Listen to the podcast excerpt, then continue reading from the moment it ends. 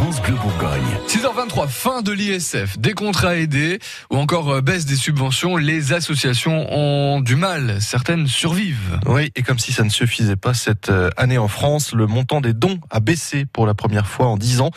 Alors comment font ces associations pour survivre? Elles sont tout de même 11 000 hein, en Côte d'Or. Sophie Allemand a proposé quelques idées reçues sur la santé financière des associations.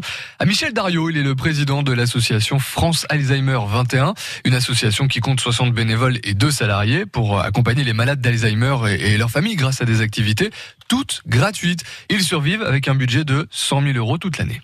Bonjour euh, Michel Dario. Bonjour.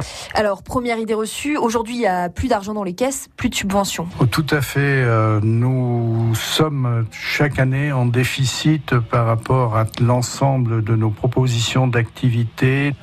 Les subventions ont baissé. On le voit du reste lorsqu'on fait des manifestations. On vient d'en faire une récemment.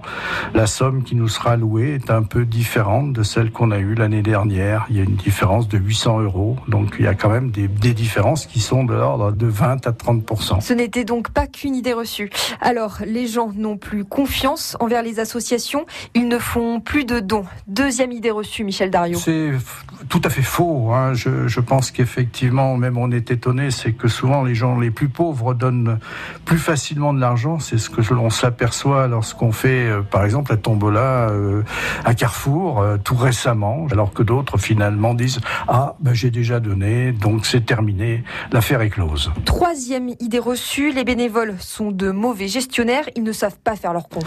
Je vais répondre que vraiment c'est une idée totalement fausse. Actuellement, il y a une modernisation complète de- du bénévolat.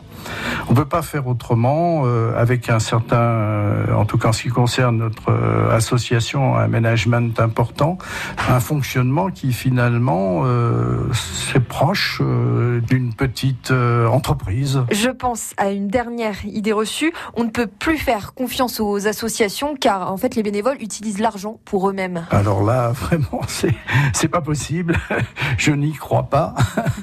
Euh, un bénévole, c'est un engagement. C'est un engagement, c'est avoir la foi dans ce que l'on veut faire, dans ce que l'on doit faire. Euh, Attention à des idées reçues de ce type-là, c'est vraiment terrible. Enfin, les recevoir comme ça, c'est terrible.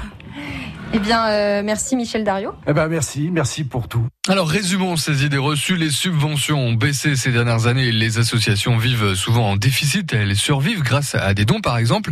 Les dons, justement, existent euh, encore. Et ce sont souvent les moins riches, les plus généreux. Et puis le bénévolat euh, devient un métier. hein. Une association fonctionne presque comme une entreprise, on l'a entendu. Et puis enfin, le bénévolat est un engagement. Jamais, donc, euh, les bénévoles ne se servent dans les caisses. C'est ce qu'on a entendu, en tout cas, et c'est ce qui est dit euh, ici. Une interview que vous retrouvez sur francebleu.fr. France Bleu Bourgogne.